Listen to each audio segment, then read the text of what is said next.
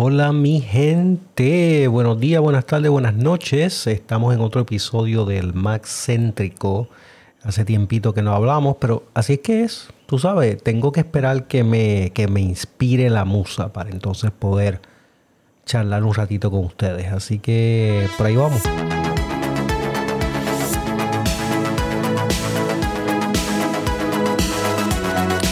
Hoy vengo con algo un poquito diferente porque eh, lo que vamos a estar haciendo en la noche de hoy. Ups, espérate, espérate, pasó ahí. Vamos de nuevo. Y se ve que estoy fuera de forma porque este es el outro. Este no es el intro. Esto es lo que se supone que yo toque al final. Pero pues, vamos por ahí. Pero mira, lo que vamos a estar haciendo esta noche es que vamos a hablar un poquito de, la, de las MacBook Pro. Eh, vamos a hablar un poquito de workflow. Vamos a hablar un poquito de comparativas. Este, y esperamos que eso pues sea de su agrado. Porque mira lo que pasa. Este, este, estos pasados dos meses han sido meses de mucho, mucho trabajo. Mucho trabajo especialmente en términos de videografía he tenido que hacer muchos eventos, eventos corporativos, este, bodas, porque el que no lo sepa, pues resulta que las parejas les gusta casarse en verano. Así que, pues ha habido mucho de eso también. Y, he tenido que hacer mucho, mucha edición de video, mucha producción de video, o de films, si eres un poquito más cinematógrafo. Eh, pero el punto de esto es que sabemos que cuando entramos en flujos de edición de video estamos entrando en otra, en otra cosa, brother. Es una cosa un poquito más complicada. Es una cosa que, que requiere unos sistemas y uno, un hardware un poquito más dedicado. O sea, no es cuestión de sencillamente tú sentarte, abrir cualquier laptop o computadora y empezar a editar. Así no es que funciona esto. Y resulta que, pues de eso es que vamos a estar hablando un poquito, porque he cambiado un poquito el workflow. Ha sido por necesidad, pero, pero me ha gustado la vibra y de eso es que les quiero hablar un poquito. Mira.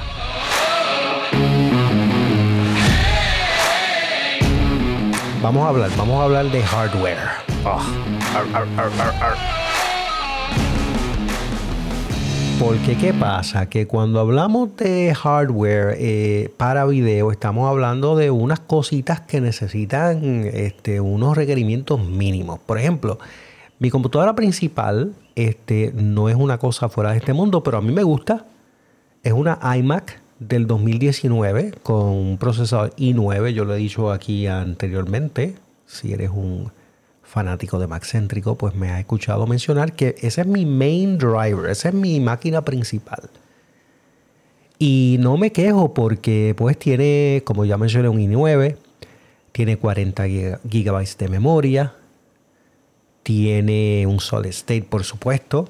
Digo, estamos en el siglo XXI, así que yo espero que todos tengan un solid state drive, un solid state drive bastante rápido porque sabemos que ahí Apple no escatima en términos de calidad de componentes. Y eso incluye el Solid State Drive.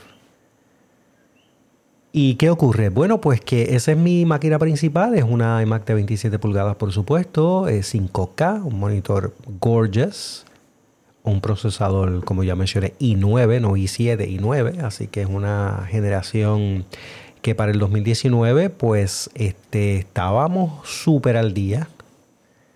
Pero desde entonces pues han pasado muchas cosas. Desde entonces Apple ha hecho el cambio, eh, la migración, si quieren decirlo de esa manera, de el Intel a su propio chip, a su Apple Silicon. Y la transición este año, el 2023, precisamente ha estado, ha finalizado ha sido completada con la introducción de el Mac Pro, que era lo que faltaba en la línea de computadoras de Apple, que migraran a esa nueva arquitectura de chips. Y desde entonces, la verdad es que han habido una serie de máquinas impresionantes. Quiero mencionar Y de hecho esto no es noticia para nadie. El chip M1 fue todo un éxito. La verdad es que fue un salto gigantesco a lo que es el siglo XXI. Tú sabes, este 2023. Estamos ya un cuarto de siglo adentro. Y resulta que el salto se pudo hacer gracias a la implementación del Apple Silicon en estas máquinas. Así que si tú tienes una M1, pues tienes tremenda joya y una máquina que hace una diferencia bastante marcada entre las series anteriores de Intel. ¿Y por qué digo todo esto? Bueno, porque yo también, al igual que muchos de ustedes, tengo una MacBook Pro de 14 pulgadas con el chip M1 Pro. Los specs, si te gusta ese tipo de cosas, pues es un M1 Pro con 16 GB de memoria y un disco Solid State, por supuesto. Ya Apple no hace otra cosa que no sea Solid State. Y ese es de 512. Yo creo que ese es mi único remordimiento, mi único regret es que no lo compré de un terabyte. Pues tú sabes cómo es esto, que uno sigue pensando, pues mira, si me ahorro aquí, me ahorro allá y me ahorro... Entonces quería más memoria, no quería solamente 8 gigabytes de memoria porque quiero una máquina que me dure unos añitos. ¿Y qué hice? Pues sacrifiqué un poquito de espacio de disco duro y eso fue un error. Pensando en retrospección, yo creo que definitivamente me hubiera ido con el de un tera. Pero escucha mi razonamiento. El razonamiento que yo tengo en esto es que la, la MacBook Pro que tengo no es mi máquina principal. Estaba pensando, pues esta es la maquinilla que me voy a estar llevando por ahí cuando esté en la calle, cuando esté visitando clientes, cuando tenga que hacer cosas temporeras, cuando me vaya de viaje, pero no va a ser mi máquina principal. Así que ¿para qué quiero un terabyte? Si con 512 me da. Así que ese fue mi razonamiento. Ahora, eh, de nuevo, mirando en retrospección, yo creo que cometí un error. Creo que me debía haber ido con debía haber mordido la bala, como dicen ahí en inglés, y este me hubiera, me hubiera comprado un terabyte, yo creo que eh, sería más conveniente. Pero anyway, este podcast no es de eso, ¿oíste? Este podcast es de cómo yo he tenido que cambiar un poquito el flujo. Porque, ¿qué pasa? Bueno, resulta que aquí en, en Puerto Rico, al igual que en muchos lugares, vamos a chequear aquí en las noticias. Ah, espérate, cerrada. Ese es radar. La noticia es esta, espérate. Cuando tú escuchas las noticias en la radio, si todavía escuchas la radio, eh, te das cuenta que hay un heat wave, hay una ola de calor, pero por todas las Américas. Tú sabes, una cosa impresionante. Y en Puerto Rico, por supuesto, pues como lo hacemos mejor, pues tenemos aquí tremenda ola de calor. Los aires acondicionados están trabajando este tiempo extra eh, la luz se va cada rato por el consumo de energía tan elevado que hay y por otras razones también. Pero el punto de esto es que pues eh, el aire acondicionado de mi oficina se me rompió, desafortunadamente. Y no soy el único. O sea, para conseguir aquí un técnico que pueda llegar y que me atienda este, con la alta demanda, pues es un poquito complicado. Pero llegó, chequeó y ¿qué pasa? Que no... Que es el board. Que es el board, este, va costar par de pesos, ya no está en garantía. mira, me recomienda, brother, mira, ven acá, me dijo, ven acá, te voy a decir una cosa. Yo tú no gasto en comprarte otro board que no tiene garantía, que no sabes si eso se te va a romper al mes. Nosotros te vamos a dar 30 días, pero fuera de ahí, tú sabes, sálvese quien pueda. Así que lo que te recomiendo es, mira, esa consolita de 12.000 BTUs, tú sabes, cómprate una nueva. Ya tú llevas 7, 8 años con esa, ya eso no tiene garantía, no va para ningún lado y necesitamos el aire. Yo te recomiendo, mira, hazte, haz el sacrificio. Cómprate la consolita nueva que te la dejo buena, bonita y baratita. Pues eso fue lo que tuve que hacer, pero en lo que eso llegaba, pues, y me hacían la cita, pues se tardaba, se tardó un par de semanas, lo siento. Esto es, así es que estamos viviendo hoy día, ¿sabes? Eso de que instant gratification ya no es tan fácil. Pues, ¿qué pasa? Que durante todo ese tiempo no puedo estar metido aquí en la oficina porque la oficina se pone muy caliente. Tú sabes, esta, esta iMac este, le empiezan a prender los abanicos y esto parece un aeropuerto. Parece que va a despegar. Entonces genera, genera mucho calor. Así que tuve que hacer aquí un arreglito. Tuve que moverme prácticamente para la sala. Me llevo una mesita y por supuesto no me voy a llevar, no me voy a llevar la iMac. Así que yo dije, pues yo voy a trabajar entonces con mi MacBook Pro y voy a trabajar desde ahí, en lo que la hacha va y viene, tú sabes, lo que me instalan el aire acondicionado, pues voy y sigo trabajando ahí y esta máquina debería poder aguantar todo lo que yo le tiro. Y efectivamente mi gente aguantó y más. De hecho, eh, muchas de las ediciones de video que hice las hice directamente en la MacBook Pro. Eh, el único problema era la pantalla, que trabajar en una pantalla de 14 pulgadas, 8 horas al día, pues es un poquito complicado, tú sabes, no está hecha para eso. Y yo no estoy acostumbrado a eso, yo estoy acostumbrado a una pantalla de 27 más el segundo monitor que tengo al lado, Field World 4K, este, para, para monitorear, para chequear colores, ese tipo de cosas. Así que yo estoy acostumbrado a monitores grandes. Pues, ¿qué hice? Le puse el iPad Pro de 12 al lado. Este conectó perfectamente, como si fuera un display extendido. Y por lo menos me resolvía algo. Allí podía tirar este, el Teams que tenía que tener abierto, que si el email, que si otras cositas. Y también me sirvió para, para cuando editaba el video, podía poner el monitor principal en la iPad utilizando ese gorgeous display que tiene el iPad con todos esos colores, este, tú sabes, todo el, IPS y toda la cuestión. Y entonces en la computadora principal pues tenía el timeline con todos los paneles que tiene Premiere, que sabemos que son muchos. Pero mira el punto que te quiero, a donde te quiero llevar. Eh, yo grabo con cámara Sony, I'm Sony fanboy, lo admito, este, y nada, cuando encuentre algo mejor, brother, me lo dice. ¿Ok? Mientras tanto, ama Sony Fanboy. Pero Sony eh, graba en unos códecs que son bastante pesados para la Mac. Tú sabes, este.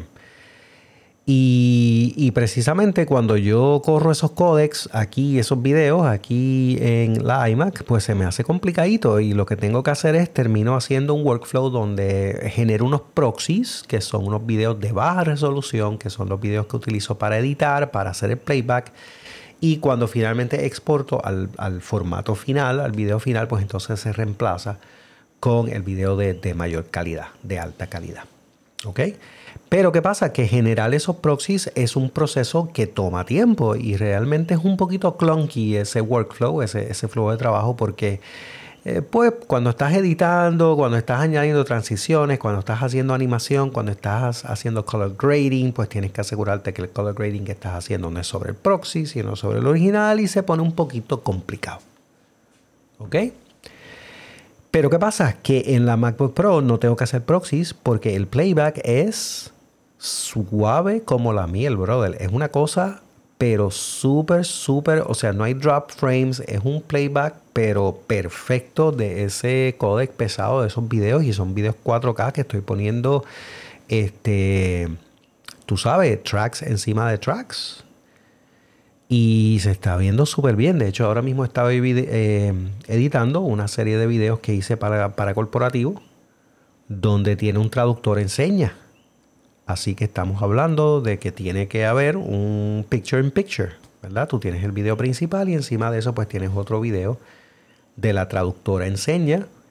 Los dos son dos streams de 4K en el codec pesado ese de Sony y el la MacBook Pro lo está, tú sabes, lo está manejando como una campeona, brother. Eso está pero fantástico. De hecho, tengo que decir que yo prendo esa Mac y se convierte en Beast Mode. Ahí va. Te digo, vámonos. Vamos a subir esos Sony Codecs. Vámonos. ¿Y tú sabes qué? Chacho, lo maneja como una champ, ¿oíste? Eh, y me, tú sabes, I got a little spoiled. Tengo que ser honesto, me, me engreí un poquito con eso porque ahora estoy de vuelta, ya le pusieron el aire a la oficina. Ya estoy de vuelta usando la iMac y pues qué chévere que tengo esa pantallota bien grande. Pero le estoy dando aquí play, mano, y esto es una cosa, pero un poquito dolorosa, ¿viste? Y lo que hago es, algo que no mencioné, es que cuando yo usé la MacBook Pro, estaba utilizando en resolución full, porque en Premiere, como puedes hacer en otras aplicaciones, puedes bajar la calidad del playback para que no sufra tanto, ¿verdad? Lo puedes poner a mitad de, resolución o de calidad o a un cuarto de calidad, un octavo de calidad. Yo creo que es lo más bajito que puedes ir. Y yo lo puse lo más bajito posible y todavía yo veía esos procesadores ahí, ese CPU, pero, pero jalando, este, pasando trabajo para hacer ese playback. Qué pena, qué pena. ¿Y qué significa eso? Pues mira, significa que 2019 20, 21, 22, 23, ya van cuatro años. Ya el año que viene son cinco años y ya tengo que empezar a reemplazar esta iMac. Definitivamente la voy a reemplazar. Y la pregunta es: ¿con qué? ¿Con qué la voy a reemplazar? Y ahí es donde viene el debate interesante, porque fíjate, yo tuviera la opción de esa MacBook Pro, como ya mencioné, mira, es que estoy súper, súper impresionado. Súper impresionado. Pudiera comprarme un display y un dock para sencillamente utilizar la MacBook Pro, la conecto ahí al dock, uso el monitor externo, pero yo no sé si esa es la solución, porque no me gustaría estar conectando y desconectándola si estoy... Muchas veces tengo que salir a la calle, tengo que visitar clientes y ese kitty yo creo que es un poquito incómodo. Me gustaría mejor, como hago ahora, es que sencillamente dejo la laptop en la mochila, estamos ready, nos montamos, nos vamos, me llevo el, el Samsung T5, el T5, que es un solid state portable, y me voy. Y ahí tengo todos mis archivos, todo lo que necesito para trabajar, lo tengo ahí. Y nítido. Así que yo creo que me gustaría una desktop. Definitivamente. La pregunta es cuál es la desktop que necesito. Y esa pregunta no siempre es fácil porque no es la que necesito, que generalmente me compro, sino la que quiero. Y yo creo que ahí es donde muchos de nosotros pecamos, ¿verdad? Porque obviamente hay una cosa que se llama necesidad y otra cosa que se llama capricho. Y entonces, pues, tú sabes, eh, no podemos, no podemos dejarnos llevar, ¿ok? No podemos dejarnos llevar con esa cuestión. Así que eh, próximamente, prontito, les voy a estar contando un poquito acerca de mi plan, lo que quiero hacer, lo que pienso que pudiera ocurrir para el año que viene eh, y las opciones que hay. Está bien, vamos a hablar de eso en breve, pero antes de, eh, quiero hacer aquí una pausa para contarles un poquito de un, servicio que he estado utilizando especialmente para los eventos que son, por ejemplo, bodas. Este, me suscribí a un algo muy popular que probablemente ustedes lo conocen, Music Bed. Music Bed es un excelente recurso de música, eh, pero de calidad, oíste, papo. De calidad. Eh, y es carito, cuando lo comparas con otros, este, es carito, pero vale la pena porque te da una ventaja competitiva importante. Y a la hora de crear, a la hora de, dejar suelta tu creatividad, este, si tienes música como esta, es mucho más fácil crear. Así que por aquí te, te, voy, a, te voy a reproducir aquí una selección que hice de un artista que se llama Sam Rivera. Me gustó mucho el vibe de Sam. Y este. Y este tipo es de lo más creativo. Es más, vamos a ver, tú me dices lo que, lo que opinas. I was asleep, but I've been awake. Lost in my thoughts and the dreams I'm chasing. No more time to lose. I can trust in you. Every time that I hit rock bottom, I know it's you I can trust and call on. In the moment of truth, you will always come through. Been overthinking, feels like lately I've been sinking en medio de la tempestad. You won't let me go. Rise up above the raging tide. I'm laying down on my pride.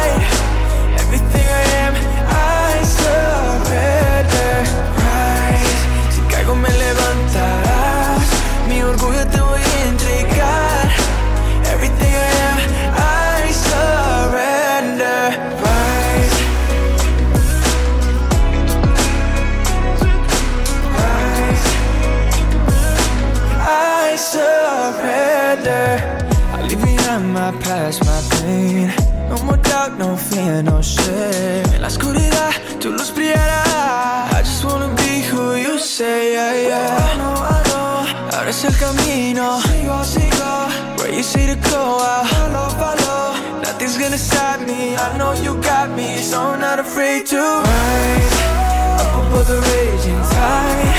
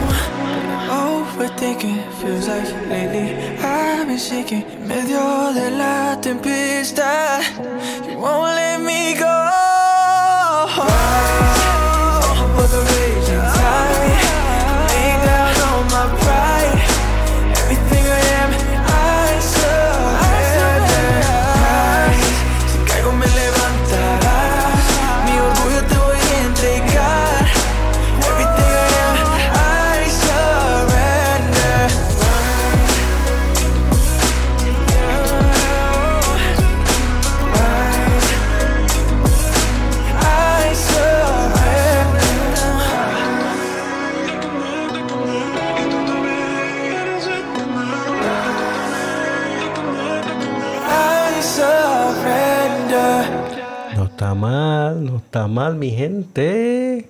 Para ustedes, Sam Rivera. Y de vez en cuando te voy a estar. Espérate, espérate, que esto sale de aquí. Momento, un momento. Momento que yo no le di permiso. Este es un spoiler para la próxima vez. Iba a decir para la próxima semana. I doubt it. Bueno, pues entonces vamos a hablar un poquito de. Espérate, ¿dónde está esto? Vamos, vamos a hablar un poquito acerca de lo que posiblemente me podría comprar el año que viene. Y nos vamos Beast Mode porque yo no quiero porquerita, ¿viste? No, no, no. Nos vamos a ir con, con un powerhouse, ¿ok? Con, con una bestia. Así que estoy entre, bueno, estas son, estos son mis estos son mis thoughts, mis pensamientos. Mira, primero que nada, Mac Studio. Obviamente el Mac Studio eh, es una es top of the line. Es lo más potente que tú te puedes comprar de Apple ahora mismo. Incluso la nueva Mac Pro es realmente una Mac Studio, pero expandible.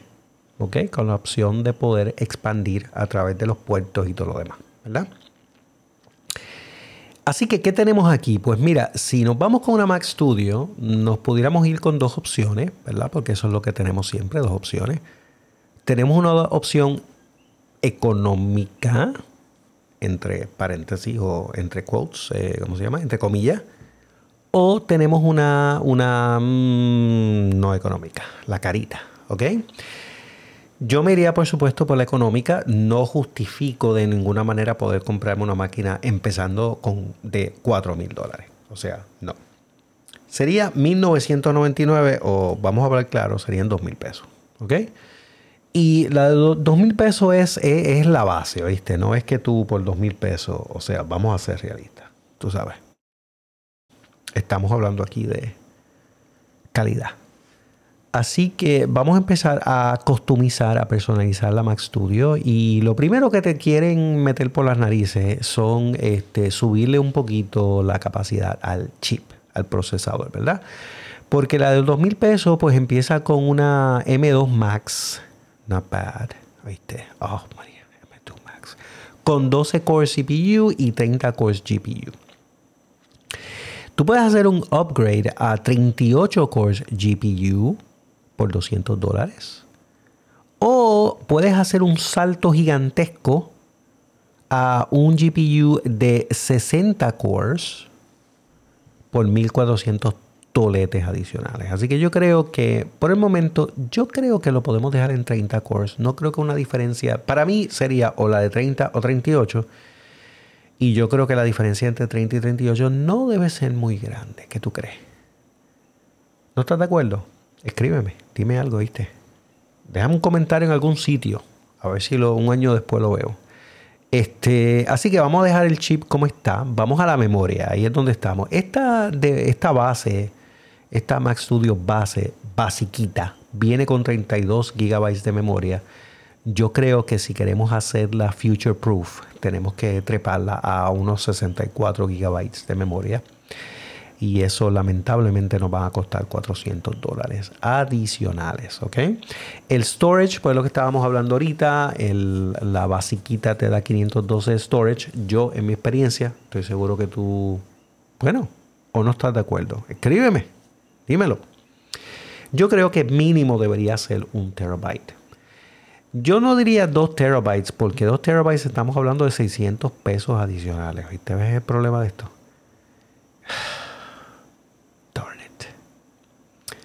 Pero sabes qué, vámonos con dos. Vámonos con dos porque entonces yo la compro con una de un tera y entonces estoy diciendo, ah, pero tú sabes qué, debí haberla comprado de dos. Vámonos con dos. Dos, olvídate, vámonos, bite the bullet. Dos terabytes. Y hasta ahí, ya lo otro no hay que configurar, lo otro tiene que ver con pre-install software y toda la cuestión. Eso le subió mil pesos, ¿viste, papo? Así que en vez de dos mil, estamos hablando ahora de una máquina de tres mil toletes. Pero es un maquinón. ¿Oíste? M2 Max. Chacho. Es un maquinón. 3 mil pesos, brother. Ok. O 250 pesos por 12 meses. No, no vamos, no vamos a hablar de crédito, bro. Esto hay que comprarlo cash, ¿oíste? Entonces. Sacar 3 mil pesitos, ¿ok? Ahora bien, por otro lado, por otro lado, tenemos una segunda opción y de eso es lo que yo les quería hablar en este momento y es que, por supuesto, tenemos ahora la Mac Mini Pro que resulta ser una opción muy, muy atractiva para aquellos profesionales creativos que tal vez son un poquito como yo, donde no estamos editando películas de Hollywood, eh, pero sí necesitamos algo más que la basiquita. Así que tenemos la M2 Pro Mac Mini que empieza en 1299 dólares. A diferencia de la Studio, pues solamente tiene 10 cores en el GPU o CPU, perdón, y 16 cores en el GPU. Así que ahí vemos una diferencia importante que más, más adelante podemos hablar de ella. Es que la Mac Mini Pro viene con un GPU de 16 cores, mientras que la Studio viene con un GPU de 30 cores, básica, básica, porque la puedes subir, por supuesto. Vamos a seleccionar esta. Vámonos con esta. Vamos a ver qué podemos hacer, cuánto daño podemos hacer con esto. Eh, primero nos dice, mira, tienes la opción de subirla a 19 cores. Eso está interesante porque en este caso en particular, yo sí pienso que el GPU va a hacer una diferencia importante. Y ya de 20 a 30, pues es una diferencia menor que lo que teníamos anteriormente. Así que yo creo, vamos a ver, vamos a ver, 16 a 19, para que tampoco es tanto, ¿viste? ¿Ves que por ahí es que te van comiendo el cerebro, ¿viste? No, no, no, la voy a dejar en 16. Sí, sí, la voy a dar en 16 porque son 300, 300 pesos, papo. Y tú sabes que prefiero invertir ese dinero en memoria porque la basiquita viene con 16, pero vamos a subirla a 32, 32 mínimo. Lamentablemente ese es el máximo que podemos subir esta máquina. Eh, y en storage sí podemos irnos con los 2 terabytes que habíamos hablado anteriormente. Y ahora estamos hablando de una máquina que nos cuesta 2.300 dólares. 2.300 versus 3.000, estamos ahorrándonos unos 700 dólares que pudiéramos muy bien invertir en un display. Así que por 3.000 dólares tendríamos el setup completo. Y sabes qué, no, no se ve mal, ¿viste? No se ve mal. Eh, claro que tendríamos que pensar en qué display nos vamos a ir, ¿verdad? Porque obviamente si queremos estudio, estudio display, pues son 1500 adicionales. Y ahí pues se nos va el presupuesto por el piso, porque ahí sí que estaríamos hablando de 3.500, casi, wow, casi 4.000 pesos, ¿viste? Ahí es donde se nos va esto por la borda. Pero si nos compramos, si nos disciplinamos a utilizar un presupuesto de 700 dólares por un monitor, yo estoy seguro que podemos encontrar un monitor por ahí que cueste 700 dólares y que sea una cosa razonable. De hecho, Samsung sacó un monitor que no veo por aquí, por supuesto porque estoy en la tienda de Apple, eh, que se ve súper, súper interesante eh, y que compite, compite con, y de hecho, pues ellos lo hacen así, porque tú sabes cómo es esto, es casi un, es casi un clon, brother, casi un clon del estudio y está, es verdad que está como en 1200, una cosa así, o, menos. No, digo que estaba en menos. Creo que estaba como en 700 pesos. Si ese es el caso, brother, tú sabes. Y creo que era 5K, ¿viste? Papá, si es 5K, 700 pesos, 27 mínimo, me lo llevo enredado, ¿viste? Ahí sí que pudiera ser un negocio porque entonces por 3 mil pesos tienes el setup completo, tú sabes. Tienes tu... Ah, DH, pero acuérdate que tienes que comprarte el teclado y el mouse, ¿viste? Acuérdate de eso. Acuérdate de eso, papo. Eso no viene con la compu. Este, tú sabes que yo me compré un, un, teclado Macali, brother, que me costó como 30 pesos. Y esto es una chulería, esto es lo mejor que yo tengo. El mouse que yo utilizo por preferencia es el Logi, el MX Master 3. Este es el mouse que yo definitivamente utilizo. Un poquito de aquí, espérate. y el que me gusta, tú sabes. El de Apple eh, no me gusta mucho porque no tienes tanto control.